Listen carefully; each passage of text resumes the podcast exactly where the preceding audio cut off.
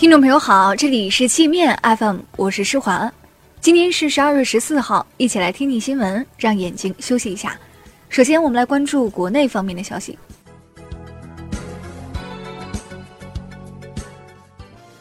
孟晚舟事件发生后，加拿大试图打台湾牌，派人前往台北与台当局举行经贸对话会。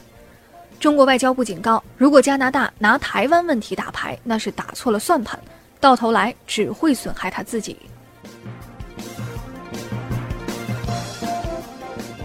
国家关税税则委员会决定，从明年元旦起暂停对原产于美国的汽车及零部件加征关税，期限为三个月。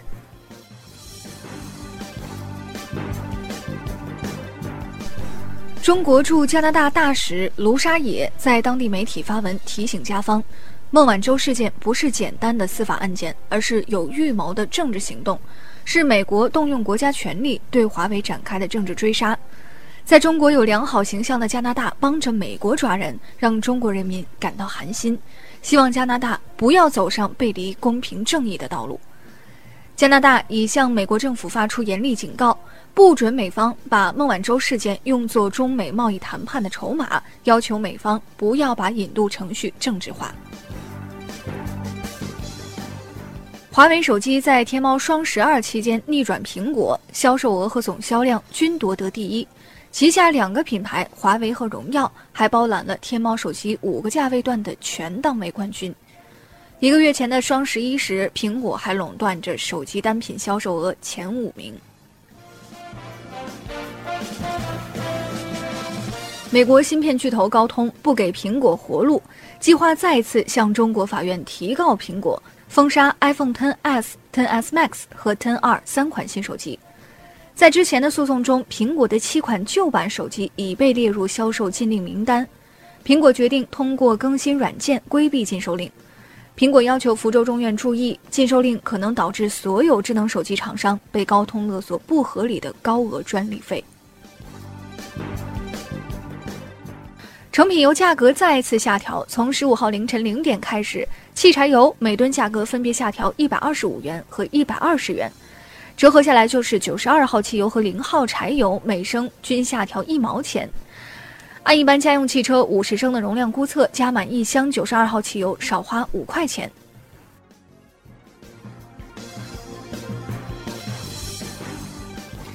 财政部原副部长张少春在北京二中院受审。张少春被指控利用职务便利收受贿赂六千六百多万元，张当庭表示认罪悔罪。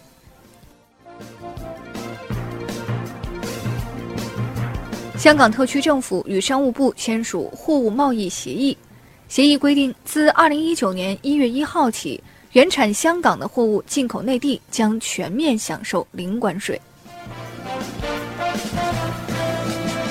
据证券日报消息，国产格列卫进入政府集中采购目录后，价格将下降百分之二十四，每盒六百二十三元。经过医保报销后，比印度的仿制药还便宜。传销组织善心会在全国发展下线近六百万人，诈骗金额高达一千零四十六亿。该组织头目张天明被判刑十七年，罚款一亿元。其余九名骨干分别被判处一年半至十年不等的有期徒刑及罚金。武汉大学中南医院发生杀医事件，一名正在坐诊的外科医生被一名五十一岁的男性患者杀成重伤，生命垂危，行凶者从四楼跳下，当场摔死。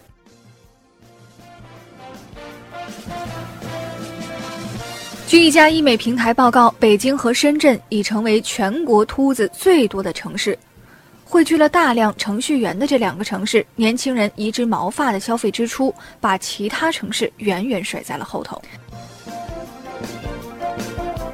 我们下面说一个有味道的新闻：福建漳州一男子染上一种很奇怪的癖好，每天下班回家都要把臭袜子脱下来闻一闻。这么长时间的闻下来，竟然导致肺部真菌感染。哎呦，这个教训可告诉我们大家：臭袜子不要闻，不能闻啊！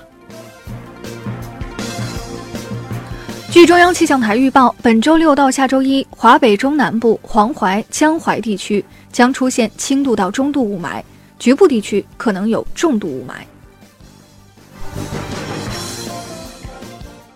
我们接着来关注国际方面的消息。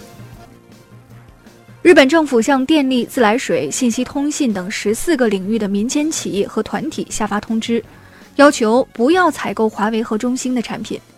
日本通信巨头软银已响应当局号召，决定更换华为的 4G 设备，不采购华为的 5G 产品。用行政手段强行干预企业经营，日本以后还能自称是市场经济国家吗？